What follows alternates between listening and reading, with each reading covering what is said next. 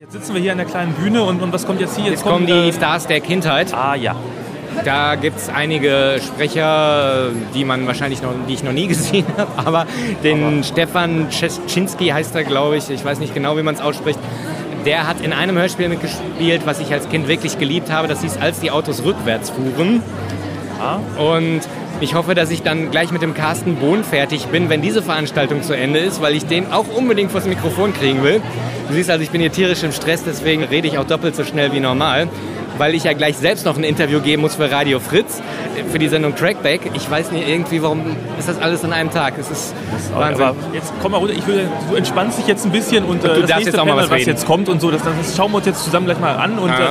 äh, du genießt das mal ein bisschen. Aber mal, ein bisschen runter. mal gucken, was heute noch kommt. Also ich versuche jetzt mal ein bisschen durchzuatmen, vielleicht mal so ein paar Mantras aufsagen. Einen Ohrenblick bitte. Sie werden sofort verbunden.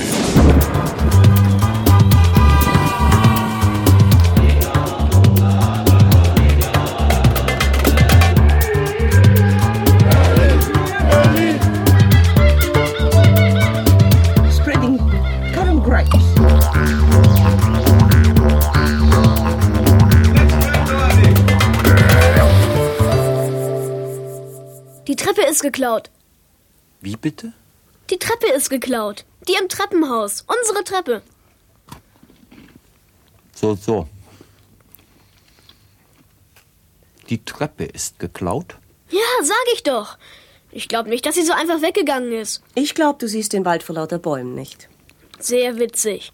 Aber die Treppe ist weg. Und du spinnst. Halt du dich da mal raus, ja? Vielleicht ist sie zur Reparatur. Sie hat ja ziemlich geknarrt. So fing sie an, die Geschichte mit der Treppe. Ja, so fing sie an, die Geschichte mit der Treppe. Und so fängt auch die neue Ohrenblicke-Folge an. Hallo, liebe Lauschenden. Seid mir gegrüßt zum zweiten Teil meiner Reihe über die Hörspiel 2010 in Hamburg. Das liegt jetzt auch schon wieder über ein halbes Jahr zurück, aber ich habe die Angewohnheit, die interessantesten und spannendsten Ohrenblicke immer eine Zeit lang in Eichenfässern zu lagern, damit sie die genügende Reife bekommen. Ja, doch, Diesmal hört ihr nicht nur ein Interview mit einem großen Helden meiner Kindheit, ich habe auch am letzten Wochenende ein Telefoninterview mit jemandem geführt, der indirekt mit dem Helden meiner Kindheit zu tun hatte. Aber werden wir etwas konkreter. Im Vorspann habe ich es schon angedeutet, ich habe in Hamburg neben meinem Freund und Kupferstecher Markus Dübel auch einen gewissen Stefan Krischinski getroffen. Mittlerweile kann ich sogar seinen Namen aussprechen. Und der spielte die Hauptfigur in dem 70er-Jahre-Hörspiel Als die Autos rückwärts fuhren. Das geriet mir wohl so Anfang der 80er zum ersten Mal in die Finger. Ich fand es in einer Stadtbücherei in einer Kleinstadt im Sauerland. Wir wohnten zehn Kilometer davon entfernt in einem kleinen Dorf und einmal in der Woche fuhr meine Mutter zum Einkaufen in die Stadt. In den Ferien nahm sie mich manchmal mit und setzte mich dann in der Bücherei ab. Dort lieh ich regelmäßig Bücher und Hörspielkassetten aus, die Sachen musste man nach vier Wochen wieder zurückgeben, doch das Hörspiel Als die Autos rückwärts fuhren, das habe ich mir immer und immer wieder ausgeliehen. So oft, bis ich alle Dialoge mitsprechen konnte. Und es waren keine Gespräche neunmal kluger Hobbydetektive, die in ihrer Freizeit nichts Besseres zu tun haben, als Verbrecher zu jagen. Das waren Geschichten aus dem wahren Leben. Und in unserem Treppenhaus äh, ist jetzt keine Treppe mehr. Wo vorher die Treppe war, ist jetzt nur noch gar nichts? Richtig. Das Treppenhaus ist kein Treppenhaus mehr, es ist nur noch Haus. So, hm. ist ja interessant. Und wenn uns nun jemand besuchen will, wie kommt der zu uns rauf? Keine Ahnung. Regenrinne. Oh, fein. Ja, das werde ich Tante Käthe erzählen. Vielleicht hat sie Lust herzukommen. Aber Walter, sei doch nicht so widerlich. Naja, man wird ja noch einen Scherz machen dürfen. Ne? Als die Autos rückwärts fuhren, stammt aus der Feder von Henning Fenske und ist auch in Buchform erschienen. Zum Kult wurde die Geschichte jedoch erst durch das Hörspiel, in dem Fenske selbst als Vater mitwirkte.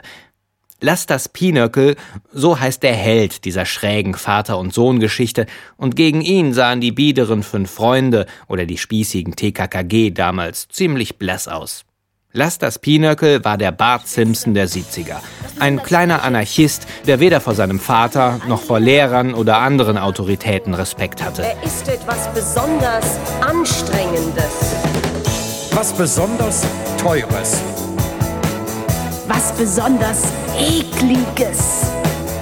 was besonders frech ist. Ich, lass das, Pinöckel Superstar. Bin was, bin was, bin natürlich was Besonderes.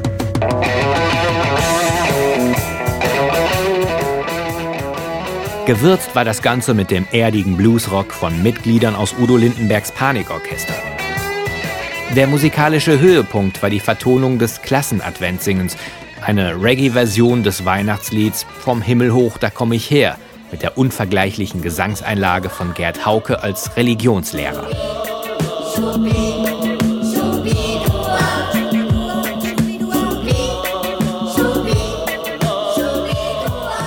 Man kann nur erahnen, was damals 1976 im Studio für Substanzen konsumiert wurden. Jedenfalls schienen sie wahrhaft kreative Kräfte freizusetzen. Lange Zeit gab es das Hörspiel nur noch gebraucht auf Schallplatte oder Kassette zu horrenden Sammlerpreisen. Vor drei Jahren jedoch ist es endlich auf CD erschienen. Und den Mann, dem wir das zu verdanken haben, den habe ich jetzt am Telefon. Ich spreche mit Sebastian Pobot. Hallo. Hallo. Sebastian, du bist einer der größten Hörspielhelden der letzten Jahre, kann man sagen. Du bist zwar keine Hörspielfigur, kein Hörspielsprecher und dein Name ist vielleicht auch jetzt nicht so bekannt, aber du hast im Hörspielsektor etwas geschafft, woran vor dir viele gescheitert sind. Darüber reden wir nachher noch. Zuerst mal möchte ich dich meinen Hörern vorstellen. Könntest du mir in drei Sätzen erzählen, wer ist denn dieser Sebastian Pobot? Tja, also bin Sebastian Pobert aus München und eigentlich Musikproduzent und Filmkomponist. Doch die letzten Jahre bin ich dazu übergegangen, mehr als Liebhaber ältere Hörspiele rechtlich zu klären und neu aufzulegen. Und ja, jetzt habe ich nicht mitgezählt. War das jetzt ein langer Satz oder drei kurze? Äh, ich glaube, das war es aber schon. So streng bin ich da nicht. Also wenn es jetzt vier Sätze gewesen wären, äh, ist es auch egal. Ja, also du machst Hörspiele, bringst du neu raus und hast gerade schon gesagt, das ist eher eine Liebhaberei. Das heißt, du lebst davon aber nicht. Würde ich gern, aber nee, dazu ist der Markt momentan eigentlich zu klein. Ich habe glücklicherweise noch, noch andere Standbeine, auch Schwerpunkt Musik. Also ich bin Verleger, handle da auch mit musikalischen Rechten und Filmkomponist fürs ZDF, für Arte, für die ganzen großen Sender. Und davon äh, muss ich dann leben. Was fasziniert dich denn so an Hörspielen? Hm, schwer zu sagen. Also bereits als Kind hat mich das total geflasht. Als ich sechs war, bin ich zum ersten Mal zum Bücherbus, der ist damals zu uns in die Grundschule gekommen, regelmäßig gegangen und habe mir da Hörspiele ausgeliehen auch ein paar, die eigentlich gar nicht für mich bestimmt waren. Also mein erstes, das ich glaube ich ausgeliehen hatte, war das Gespensterschloss von den drei Fragezeichen und das fand ich damals schon sehr, sehr gruselig, muss ich zugeben. Hast du dann auch so abends so Licht aus und dann äh, Hörspiel rein und dich gegruselt oder? Das damals gemacht und eigentlich heute auch noch. Also inzwischen finde ich es nicht mehr gruselig, sondern ja. ein bisschen nostalgisch, aber ich mache es nach wie vor sehr, sehr gern. Ja. Unser Hauptthema ist ja eigentlich das Hörspiel Als die Autos rückwärts fuhren. Das hast du neu herausgebracht. Das war, wann war das? Das ist inzwischen, glaube ich, drei Jahre her. 2008 war das, oder? 2007 oder 2008, glaube ich. Ja, ja. Und wie kamst du ausgerechnet auf dieses Hörspiel? Also das war damals ein Lieblingshörspiel einer Freundin, die wollte es unbedingt haben und ich habe es ihr versucht dann natürlich zu besorgen.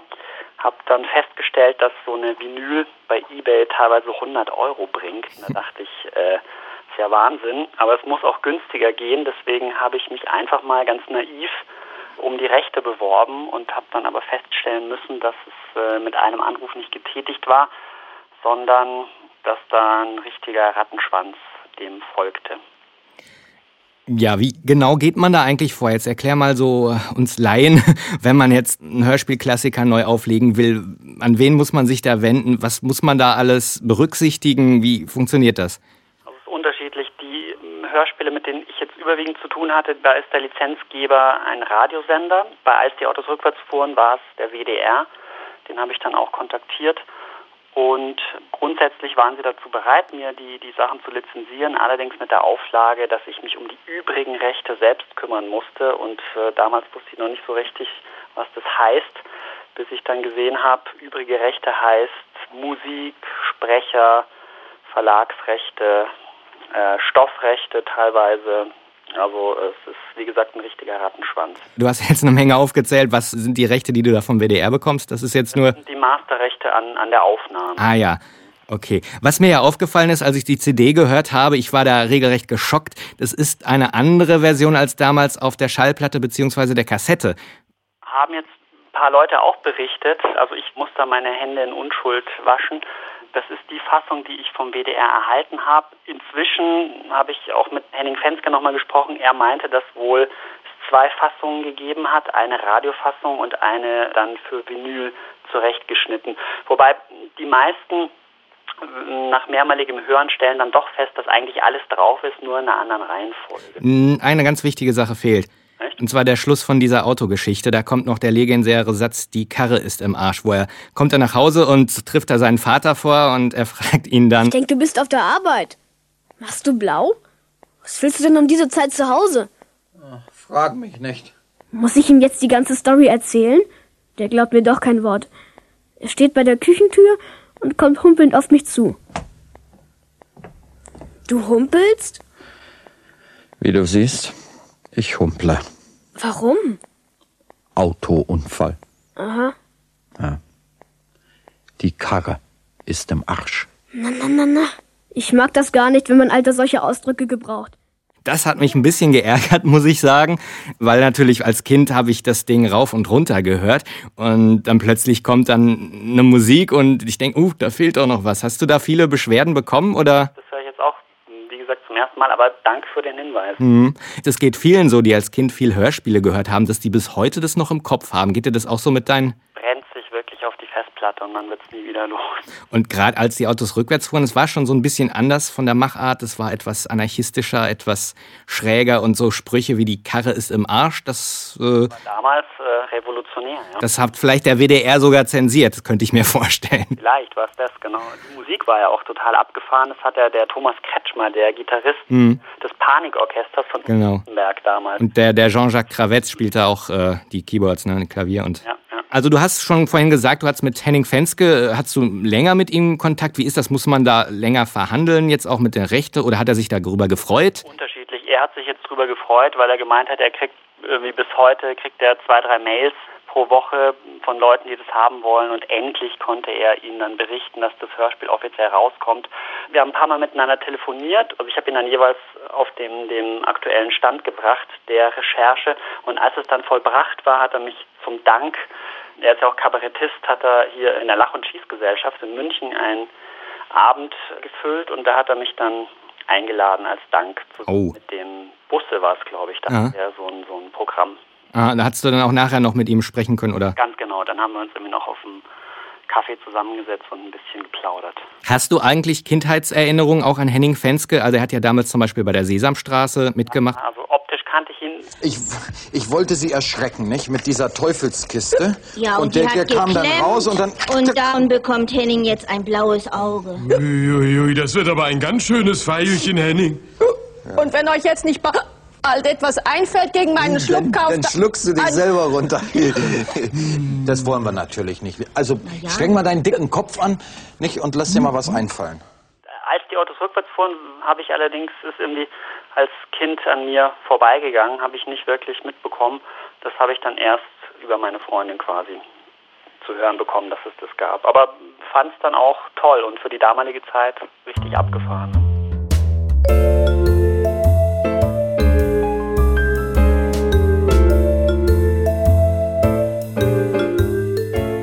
Wir springen nochmal zurück in das Jahr 2010. Ich bin gerade auf der Hörspielmesse und habe glücklicherweise Stefan Kreschinski entdeckt. Hey du! Wenn mir einer so kommt, dann kann er lange warten, bis ich mich umdrehe. Der gerade gehen wollte, nämlich er hatte seine drei Kinder dabei und die waren müde und wollten nach Hause. Ich habe ihn noch abgefangen und ihm ein Interview aufgenötigt.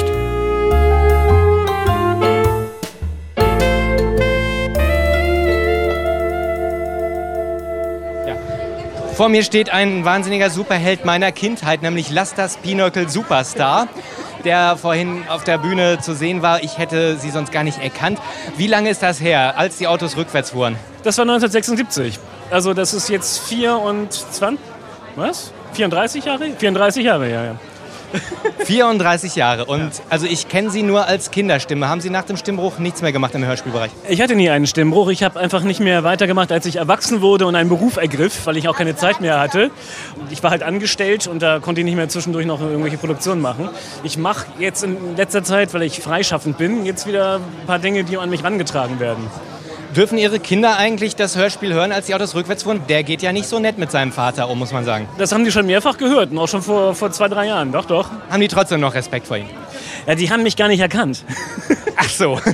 Ja, aber trotzdem, ich meine, ist, ist, ist das, äh, Pädagogen haben doch wahrscheinlich damals die Hände über den Kopf zusammengeschlagen. Der hat ja schon seinen Vater ganz ordentlich. Ja, es war natürlich ein bisschen anarchisch, aber letztendlich ist es doch relativ anständig noch geblieben, finde ich. Es ist nicht ganz wild.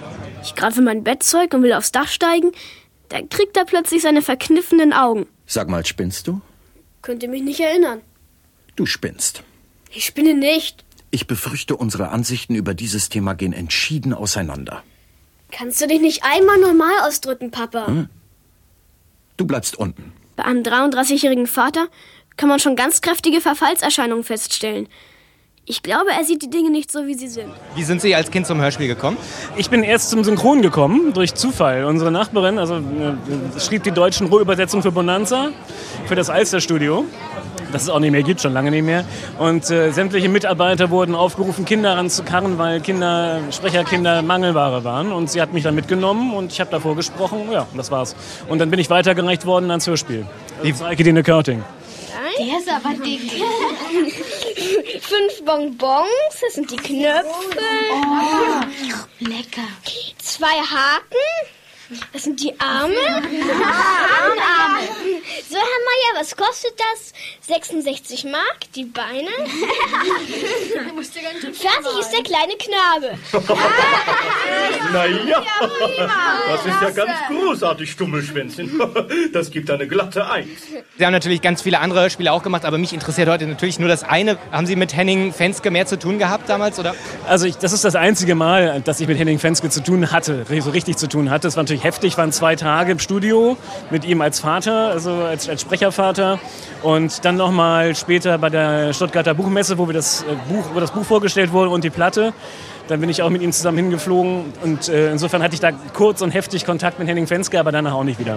Im Studio haben, haben Sie mit dem zusammen oder wurde das alles getrennt aufgenommen? Nein, das wurde alles zusammen aufgenommen. Alles zusammen. Und wie war die Zusammenarbeit mit Fenske? Total toll. Er hat auch erst äh, teilweise mit Regie geführt und so. War sehr, ich fand ihn sehr angenehm. Also, Kannten Sie ihn vorher schon? Ja, natürlich. Ich wusste, wer er war. Und, äh, Der hat ja auch damals mal die Sesamstraße, aber ich weiß nicht, das glaube war danach, das oder? war danach. Das war, das war noch ein bisschen später. Ja. Mhm. Ist das für Kinder nicht ein bisschen überfordernd dann auch, wenn man was wiederholen muss und hier nochmal? Und wie alt waren Sie denn damals eigentlich? Ich war 13. Ja. Und ähm, es ist anstrengend, aber es macht Spaß. Und es war nie so, dass ich das Gefühl hatte, jetzt bin ich jetzt überfordert und das machst du nicht normal und das ist furchtbar. Es war, der Spaß überwog immer. Es war natürlich, es ist eine Konzentrationsarbeit. Äh, Synchron ist eigentlich noch anstrengender, weil man da ja noch auf Lippenbewegungen achten muss, sonst sind es ja die eigenen, dann muss man sich ja nicht kümmern. Aber es macht Spaß. Und das ist, also ich hatte nie das Gefühl, dass ich da irgendwie Frondienste leiste, sondern es war immer ganz toll. Ich war immer gerne im Studio. Am besten allerdings wäre eine Rolltreppe. Wir könnten in das Kaufhaus gehen und eine klauen. Ach, Quatsch, Kopf. Wo hat der Bengel bloß so viel Fantasie her? Na, woher wohl? Na, ich, ich wollte, du würdest so viel Einfallsreichtum deinen Schularbeiten zugutekommen lassen. Ja, ja, du wirst es ja erleben. Morgen früh, wenn du zur Arbeit gehst. Dann machst du die Tür auf und da ist gar nichts. Und weil du es vergessen hast, machst du in Gedanken einen Schritt aus der Tür und boing, liegst du im Parterre auf der Fresse. Jetzt ist aber Schluss mit dem Unfug. Ich werde keineswegs auf der Fresse liegen, wie du dich auszudrücken beliebst. Wetten das? Hören Sie auch heute noch Hörspiele? Bitte? Hören Sie heute noch Hörspiele? Äh, ja, also ich äh, höre eigentlich nur noch die Hörspiele meiner Kinder, wenn sie welche hören. Ich, höre, ich, ich, ich selbst lege mir kein Hörspiel in, in, in, in, Das sind alles drei Ihre. Die alle drei sind meine Kinder. Ja. Hört ihr Hörspiele? Was hört ihr gerne? Also ich höre gerne drei Fragezeichen und sowas, was mit Detektiven zu tun hat. Was ist da deine Lieblingsfigur? Magst du den Justus lieber oder den Peter? Also kann man jetzt nicht so sagen. In manchen Kassetten sind halt die besser und in anderen finde ich die Rolle mal toller oder so. Und hört ihr auch Hörspiele? Also mein Lieblingshörspiel ist auch drei Fragezeichen und am liebsten mag ich Peter. Wie alt bist du denn? Acht. Acht. Und da hört man schon drei Fragezeichen. Ja, Und hörst du, da hörst du den, äh, die alten Hörspiele auch, wo dein Papa mitgespielt hat? manchmal. Manchmal. Was ist da dein Lieblingshörspiel? Weiß ich nicht so genau. Findest, findest du den denn toll, wenn er neu... Oder kannst du das überhaupt verstehen, dass dein Papa mal eine Kinderstimme hat? Ist das komisch? Ja, ist ziemlich komisch. Kann ich nicht vorstellen. Okay, dann möchte ich euch jetzt nicht noch länger aufhalten. Viel Spaß noch und danke für das Danke. Gespräch. So, da sind wir wieder. Oh, Dicky, Hilfe. Was ist das bloß für eine Gespensterhölle hier? Ja, hässliche, grässliche Gespenster. Frankenstein braut in seinem Labor. Hilfe, wie kommen wir hier weg? Dicky, treib's nicht so toll. Na gut. Wir haben doch nur Unsinn gemacht. Ich kann dir mit Sicherheit sagen, es gibt hier wirklich keine Gespenster. Nein? Keine Gespenster? Aber was bedeutet das Spektakel? Da hat sich im Vorschiff jemand eingenistet. Ein Gespenst, Dicky? Ich sag dir doch, es gibt hier in der Gegend keine Gespenster. Aber die Geräusche, Dicky. Ich muss schon sagen, es spukt ganz schön hier. Ich sage dir, die machen krumme Sachen hier. Betreiben einen Piratensender. Piratensender? Na klar. Und ihr hört immer noch euren Lieblingspiratensender Ohrenblicke. Mit den besten Hörspielhits der 70er. Ja, ihr habt es sicher gemerkt, zwei der gespielten Hörspielausschnitte stammen nicht aus, als die Autos rückwärts fuhren. Der letzte Ausschnitt ist von einer meiner ersten Hörspielkassetten. Ich kann mich erinnern, dass wir damals im Kindergarten die erste Seite davon gehört hatten und der Junge, der die Kassette mitgebracht hatte, der meinte, auf der zweiten Seite, da kommt was mit Gespenstern. Das hatten wir leider nie gehört. Das fand ich natürlich blöd und da habe ich mir die Kassette dann zum Geburtstag gewünscht. Das andere Hörbeispiel, das mit der Schule, hat mir freundlicherweise der nette Herr Asmudi zur Verfügung gestellt. Der sammelt nämlich wirklich alles, auch sowas, ja. An dieser Stelle schöne Grüße und vielen Dank nochmal. Wer die beiden Hörspielausschnitte erkannt hat, der kann ja mal auf meiner Kommentarseite schreiben, welche es waren. Der Erste, der es rausfindet, kann was ganz Tolles gewinnen, nämlich meinen Respekt. Kommentieren kann man übrigens unter www.ohrenblicke.de.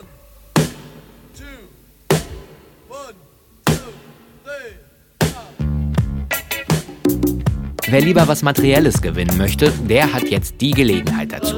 Sebastian war so nett, mir drei CDs von Als die Autos rückwärts fuhren zu schicken. Ich darf also jetzt mal wieder Weihnachtsmann spielen. Hm. Wer eine davon gewinnen möchte, hat dazu zwei Möglichkeiten. Möglichkeit 1. Auf der Ohrenblicke Facebook-Seite gibt es einen Eintrag von mir bezüglich dieses Gewinnspiels. Dazu schreibst du einen Kommentar, in dem der Ausdruck Lass das vorkommt. Und zwar nicht als Vorname einer Hörspielfigur, sondern im Zusammenhang mit dem Kommentar, der sich in irgendeiner Weise auf diese Ohrenblicke-Folge oder das Gewinnspiel beziehen muss. Ich lasse das also nur gelten, wenn der Kommentar nicht zu weit hergeholt ist. Die Seite findest du unter facebook.com-ohrenblicke. Bevor du da schreiben kannst, musst du natürlich erst den Gefällt mir-Button drücken, falls noch nicht geschehen. Wenn du nicht bei Facebook angemeldet bist oder dir Ohrenblicke auch nicht gefällt, dann lass das lieber, denn es gibt noch eine zweite Möglichkeit. Schreibe mir einen Kommentar auf der Seite zu dieser Folge unter ohrenblicke.de. Die Aufgabe ist die gleiche. Der Kommentar sollte im Zusammenhang mit der Folge stehen und die Wörter lass das beinhalten. Also lass das dir mal durch den Kopf gehen. Einsendeschluss ist der 1. April 2011. Kein Scherz.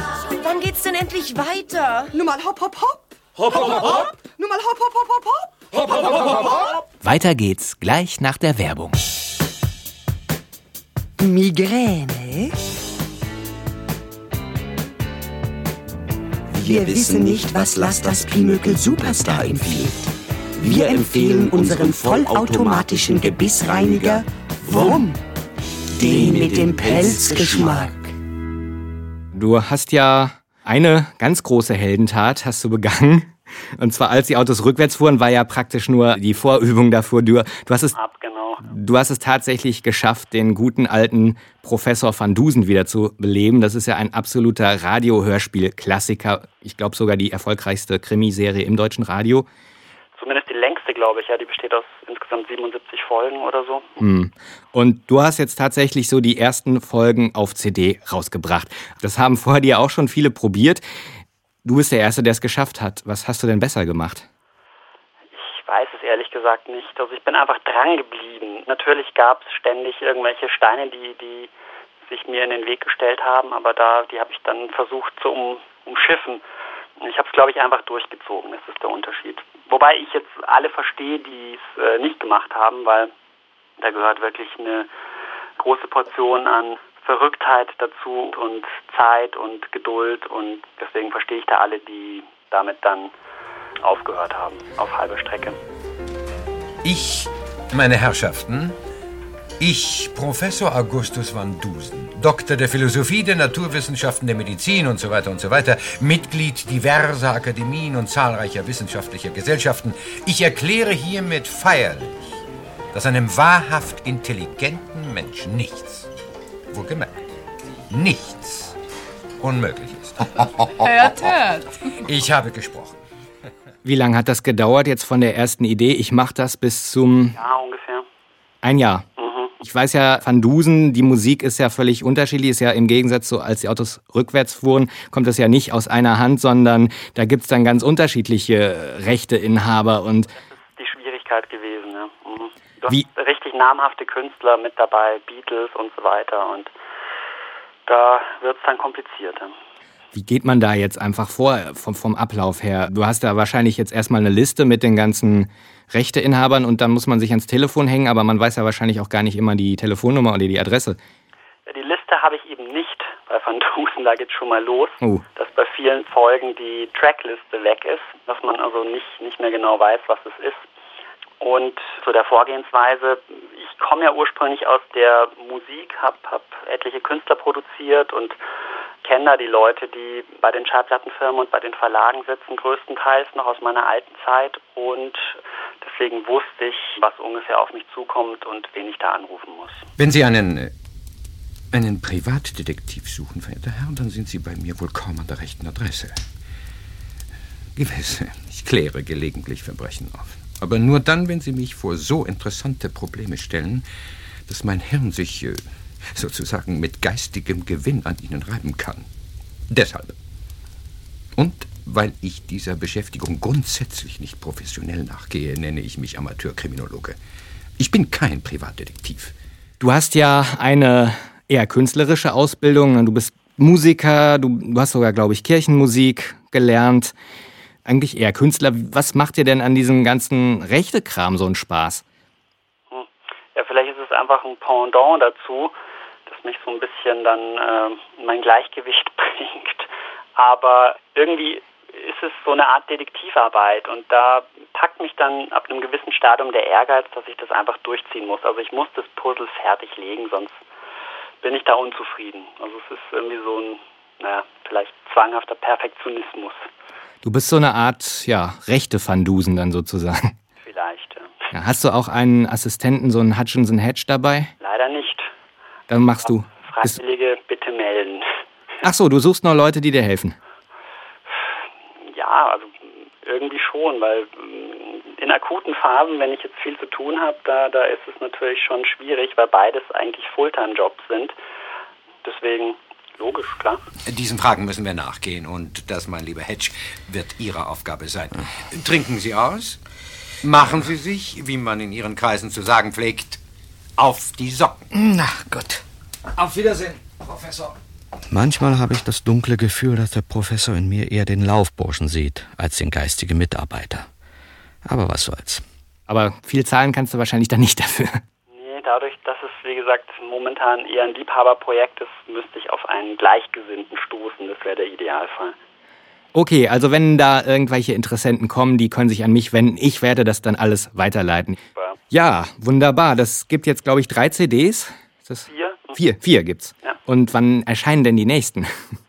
Also ich habe jetzt die Tage wohl grünes Licht bekommen, dass es weitergehen kann zusammen mit Folgenreich, die das Ganze ja vertreiben. Ähm, insofern hoffen wir, dass sie dies Jahr auf jeden Fall noch erscheinen. Ja. Vielleicht nicht auf einmal diesmal, sondern äh, nach und nach, aber schaut auf jeden Fall sehr gut aus. Und wie ist das so angelaufen? Der Verkauf, ist das erfolgreich? Naja, nicht ganz so, wie wir es uns vorgestellt hatten, weil mh, ja doch sehr großes Interesse herrschte. Es gibt etliche Leute, die, die sich auf den Van Dusen-Seiten bewegen oder die dann auch den Newsletter haben wollten. Und die haben jetzt nicht alle auf einmal gekauft, aber doch nach und nach. Mhm. Deswegen kann man sagen, dass, dass äh, zumindest eine zweite Staffel jetzt mal probiert wird. Es gibt ja auch diese ganzen illegalen äh, Radiomitschnitte, die so illegal im Netz Ja. sich rumtreiben. Ein Problem, wobei wir uns da schon qualitativ unterscheiden. Das heißt, da es eben Radiomitschnitte sind, äh, hat man noch die alten Nebengeräusche drauf, teilweise aus den 80er Jahren und Mhm. Bieten das wirklich in einer 1A Tonqualität an, remastered und was weiß ich noch alles. Deswegen glaube ich schon, dass wir da einen Mehrwert geschaffen haben. Zumal es ja auch Bonustracks gibt. In der ersten Staffel hat der Michael Kose und der Rainer Klute ein bisschen geplaudert. Und jetzt schauen wir mal, was uns bei der zweiten Staffel einfällt. Sie sind Menschen von heute, moderne Menschen. Ich sage immer, moderne Menschen sollen nach modern wohnen. Und wo, meine Herren, wohnt man modern? In den Apartments dieses Hauses, welches jungen Ehepaaren und alleinstehenden Herren mit gehobenen Wir- Ansprüchen für einen angemessenen Mietpreis eine höchst luxuriöse Einrichtung bietet. Desgleichen himmlische Ruhe sowie allen modernen Komfort, zentrale Heizung, Lift Jetzt halten Sie mal die Luft an und hören uns einen Moment zu. Der Herr hier ist Professor van Dusen, der berühmte Professor van Dusen. Er hat ein paar Fragen an Sie. Im Zusammenhang mit dem Tod von Alice Briggs in Apartment 34. Ah, die Zofe von Mrs. Kirtland. Ja. Böse Geschichte, schlecht fürs Geschäft. Ich sage immer, Leiche im Haus treibt Mieter raus. Das ist gut was. Wenn Sie mir jetzt freundlicherweise meine Fragen Ja, beantworten. selbstredend, Professor. Äh, fragen Sie nur. Fragen Sie flott. Und es ist ja auch klanglich überarbeitet. Also was wurde da am Klang jetzt noch speziell gemacht? Remastert wurde es vom HAM-Studio. Peter Harenberg, der beispielsweise auch die ganzen Europaklassiker mastert. Er hat einfach geguckt, dass das brillant klingt, dass es komprimiert wird. Die Hörgewohnheiten haben sich da einfach geändert. Und deswegen haben wir es so ein bisschen der Jetztzeit angepasst.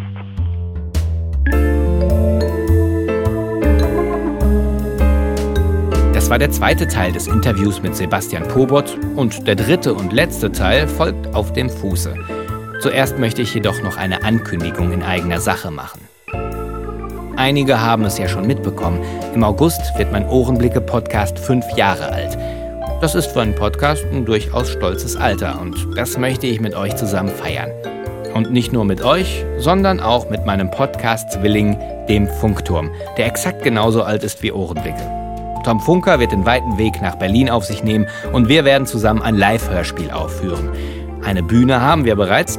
Das Hörspiel ist noch nicht so ganz fertig, aber ich glaube, es wird euch gefallen. Haltet euch also bitte Samstag, den 20. August frei und bucht schon mal eine Reise nach Berlin. Alles weitere erzähle ich euch dann in Kürze.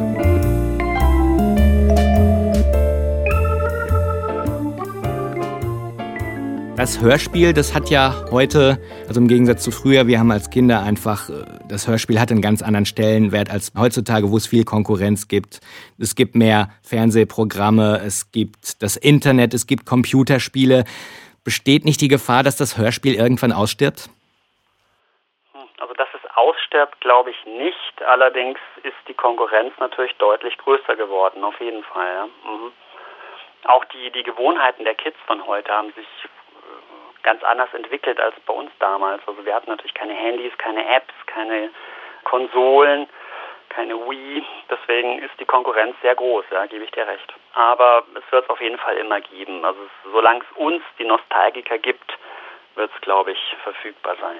Ja, das ist ja die Frage, was, die ich mir ab und zu mal stelle. Wenn diese Generation der Kassettenkinder oder Schallplattenkinder, wenn die irgendwann mal ausstirbt. Ich hoffe natürlich auch, dass das Hörspiel weiter überleben kann. Wobei unsere Generation es an die nächste Jahr weiterträgt. Also viele Eltern wollen auch, dass die Kinder in, mit diesem Medium in Berührung kommen.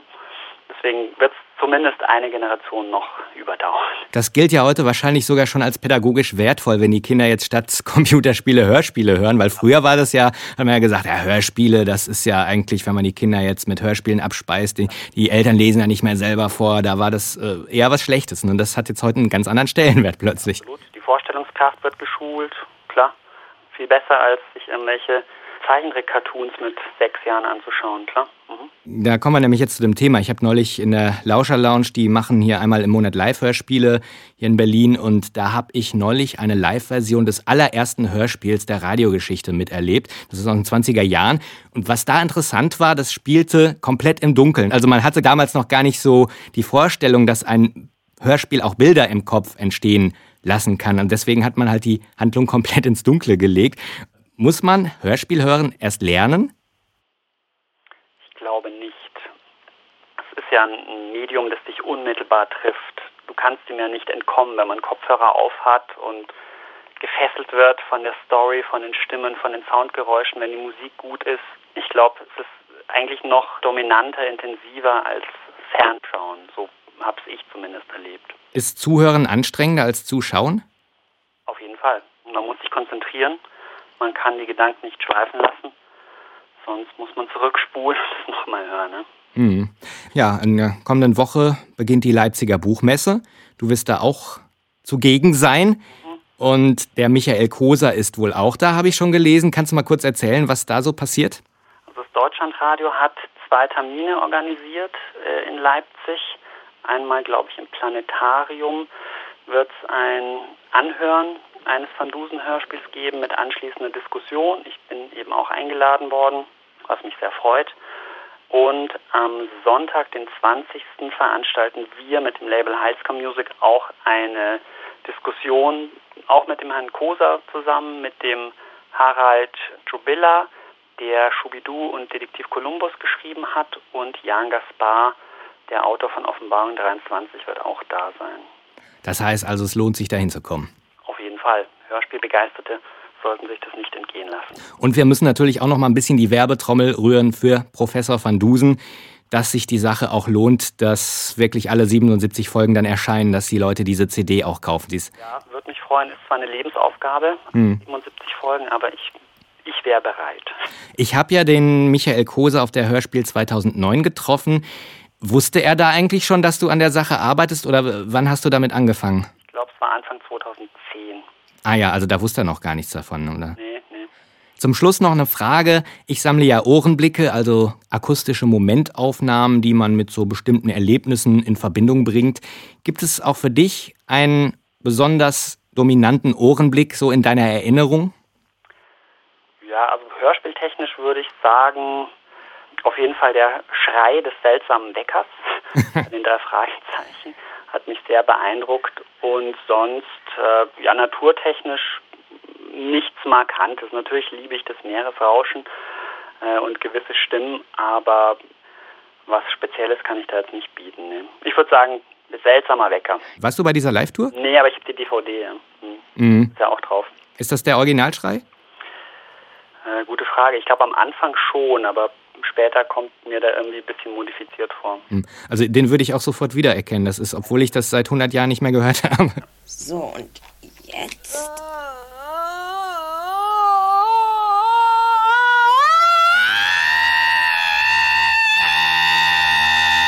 Mensch, ein Wecker, der schreit. Und das nennt der Junge recht sonderbar. Was er wohl sagen würde, wenn das Ding nur noch Flügel bekäme und davonflatterte. Hm. Vielleicht würde er es dann höchst sonderbar nennen. Vielleicht noch mal gefragt, was hast du noch irgendwelche großen Überraschungen vor? Ich meine, Professor Van Dusen ist natürlich ein Knaller, das muss man erstmal überbieten. Van Dusen geht weiter, hm. wahrscheinlich. Also ich würde sagen, ja. Ich arbeite momentan auch an einem tollen 80er-Thema und es ist eigentlich durch, deswegen kann ich. Captain Future habe ich irgendwo gelesen. Genau, ja. ich, ich kann, glaube ich, schon davon sprechen. Es ist zwar noch nicht produziert, allerdings sind die Rechte jetzt in trockenen Tüchern. Es wird eine Audiofassung geben mit Captain Future. Ich versuche jetzt die alten Synchronsprecher zu bekommen. Schaut gut aus, die meisten haben schon zugesagt. Schwerpunktmäßig wird es allerdings um die Bücher von, von dem Originalautor von Ed Hamilton gehen, der Captain Future in den 40er Jahren, glaube ich, erfunden hat. Und wir wollen es aber auf jeden Fall in die Original-TV-Serienrichtung ein bisschen drehen, mhm. indem wir auch die Originalmusik verwenden. Von Christian Brun. Die deutsche, genau, ja. von Herrn Brun. Ja, genau. Das war ja damals so, dass in den verschiedenen Ländern auch unterschiedliche. Ja, ja, teilweise die japanische ist ja furchtbar beispielsweise, da ist die deutsche richtig funky.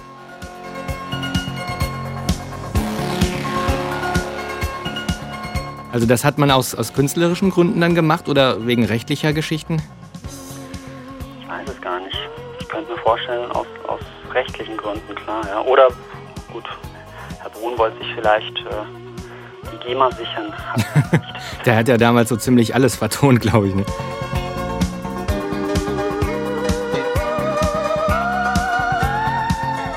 Okay, dann vielen Dank und nochmal vielleicht ein Aufruf, ne? Kauft Professor Van Dusen, liebe Hörer. Bitte. Okay, vielen Dank und ja, alles Gute. Gerne. Wir auch.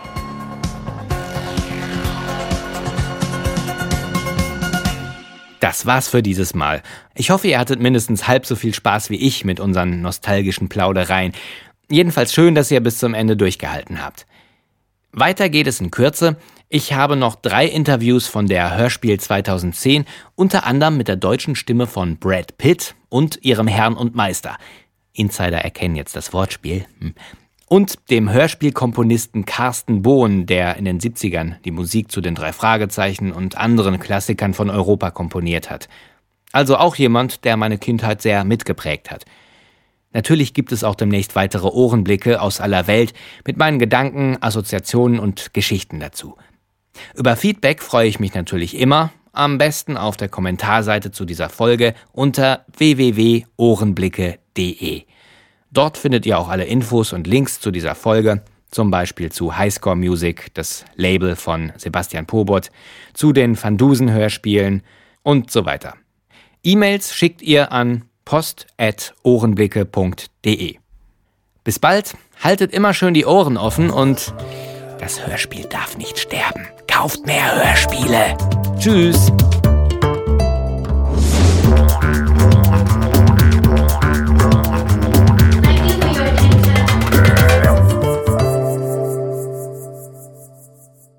Samson, wir wissen da ein ganz vorzügliches Mittel. Du musst dir die Augen zuhalten, glaube ich, die Ich Ohren, glaube, wir die müssen Nase Tschüss und den sagen. Mund und dann musst du Unsere runterschlucken. Zeit ist um. Ja, oder Tschüss. ich könnte natürlich auch den Teufel nehmen und versuchen, dich zu erschrecken. Tschüss. Sowas.